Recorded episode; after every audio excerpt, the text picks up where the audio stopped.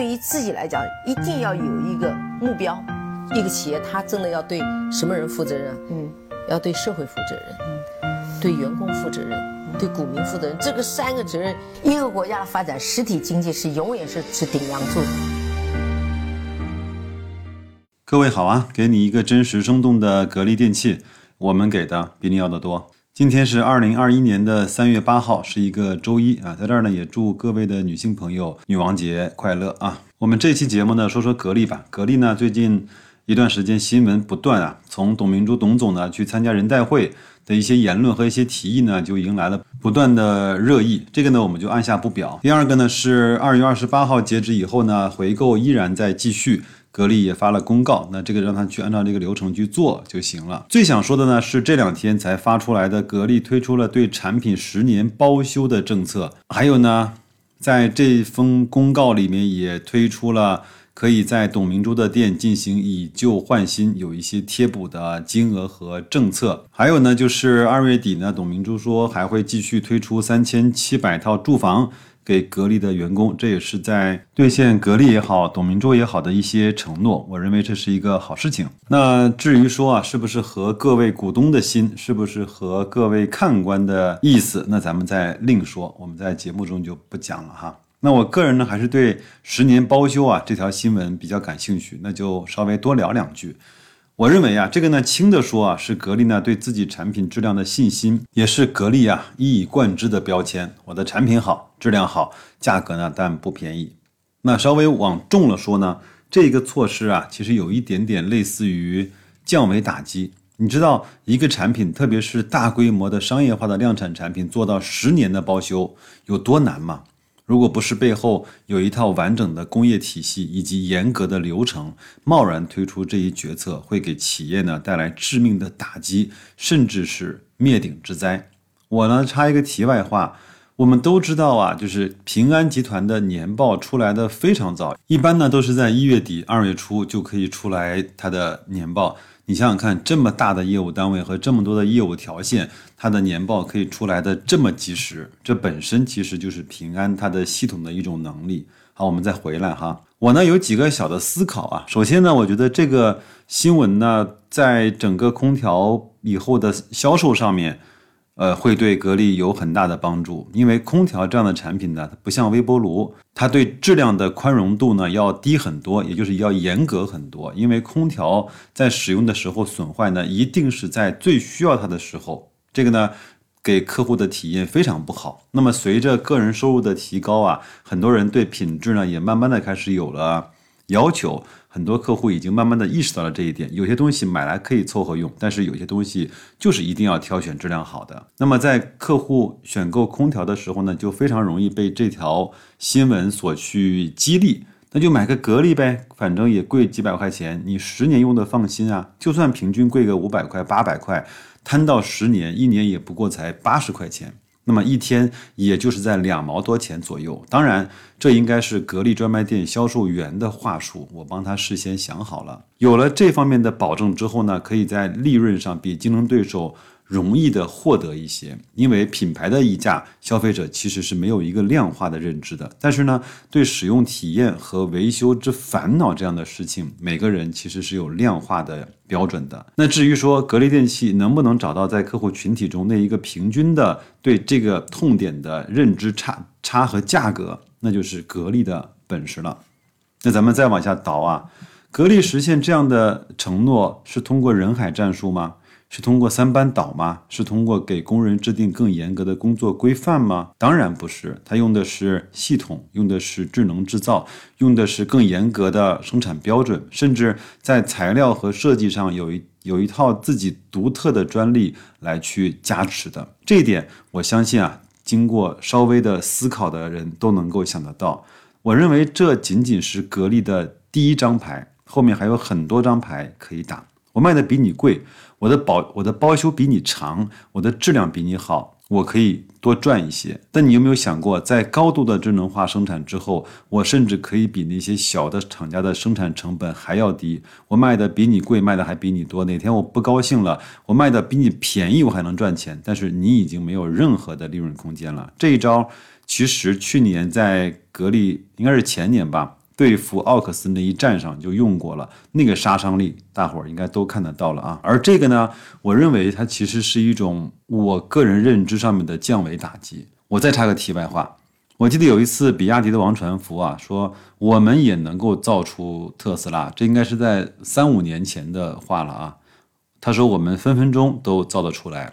我个人认为啊，这句话有点赌气。当然，我认为也有吹牛的成分。很多，呃，生产车的厂家呢，跟特斯拉从建立这个工厂生产出来第一个产品那个时刻的底层逻辑啊，都是不一样的。比如说模块化，比如说。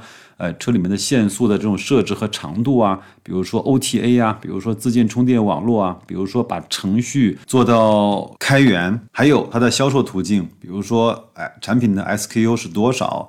那比如盈利的模式，到底是一辆卖一辆车赚一千块钱，还是先迅速的把客户基础做大，把数据拿来去做分析去赚钱？把自己的碳中和指标去卖掉，通过每年推送更好的使用体验和更完善的辅助驾驶，甚至是无人驾驶的软件去赚这个几乎是没有生产成本的钱，这些呢就注定了汽车厂家的基因是不一样的。我们扯远了啊，我们再说回格力，格力其实在这个行业内现在来看。还和其他人没有这么大的差异，但是我相信这种差异随着时间会慢慢的变大。我在雪球啊看过一个帖子，写的非常好，叫“三十年的格力怎么做得出来六十年保质期的产品”是什么意思呢？就是格力呢给我们一个核电站提供了一个制冷的方案，那么那个核电站呢要求就是在六十年的时间中，这个设备不能够有一丝的问题，不能够停止，不能够出错。那格力呢中了这个标，也提供了相应的产品和解决的方案。那么说明它在这方面的积累是足够的强大和优秀的。这些核心能力的这种溢出呢，为它在家用产品上的获得这样的优势，一定是有很大的帮助的。而这种强大的生产制造能力啊，在其他方面一定可以展现出更多的可能性和更多让对手看得懂，但是。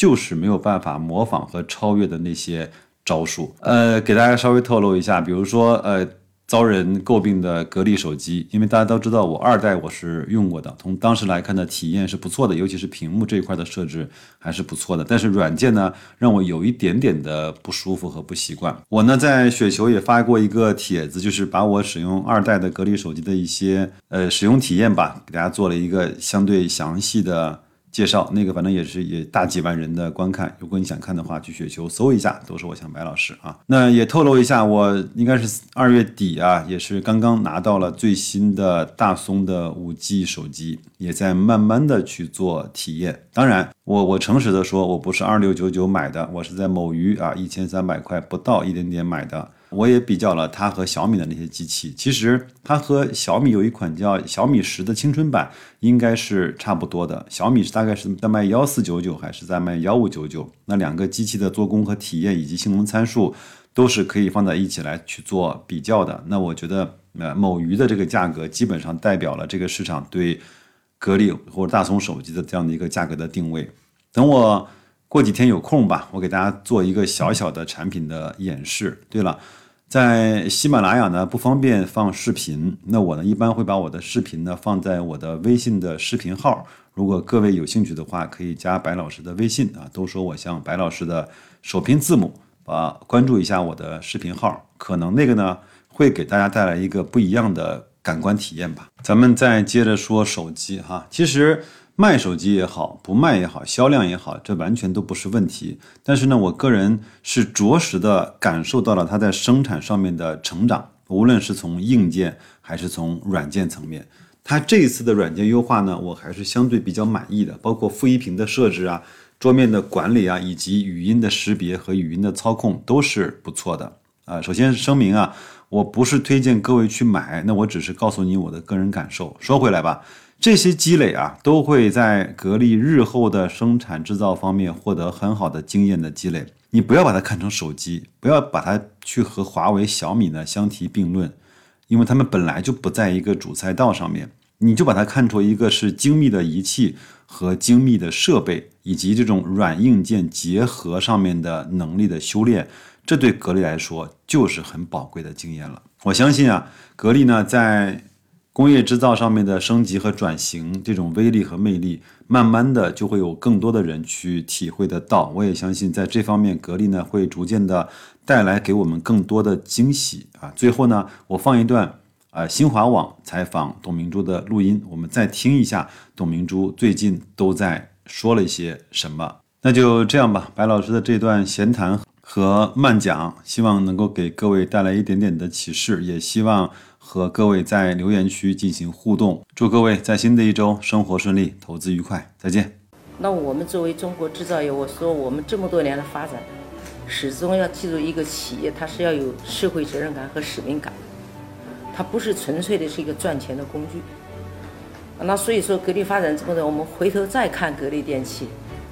我觉得它最大的成长就是挑战了自我。格力电器现在是目前完全全部由自主研发、自己掌控技术，从一个家电消费品的领域，已经跨界到智能装备，因为我们已经拥有了自己开发各种不同数控机床的技术能力。啊，也沉淀了八年，那我觉得我们可能更关注的不是长板，而是短板。那我们的短板就是什么？要用自己能够掌握核心创造能力。所以我觉得这整个通篇看下来，最重要的还是要解决人才问题。啊，我们还是认为人才一定要自己去培养。格力电器也是这么多年，啊，我们坚守的是什么？高新技术研发团队全部在国内。啊，可能我们走的可能步骤会慢一点，没别人那么快，但是我相信。这种沉淀，这种积累，会他把成为一个世界中心。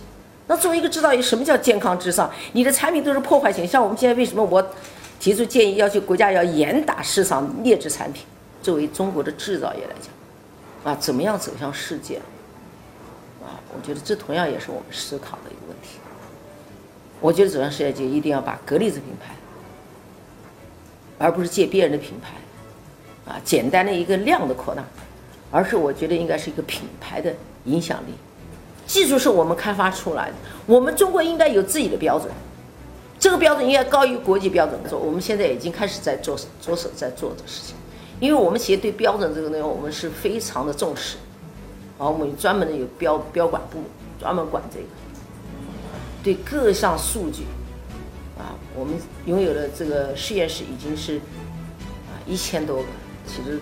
政府更应该过多的考虑，是对科技型的企业，对拥有核心技术企业、产品对于进行这个按照国家标准鉴定以后的企业，应该给这些创新型的企业给点支持。其实好的企业不是要你给钱，真的要你有一个公平的市场。这也是我当了世界代表，每年都要喊的，呃，营造公平环境，对吧？除了我们坚守我们的消费品以外，电器消费品我们将继续发扬光大做好，啊，做高端产产品以外。第二个就是把工业装备这块做好，啊，第三个就是我们今年成立的这个新辉公司，啊，在四川，啊，目前我们已经呃推向市场，啊，已经运用到医疗系体系里面，啊，就移动核酸检测车。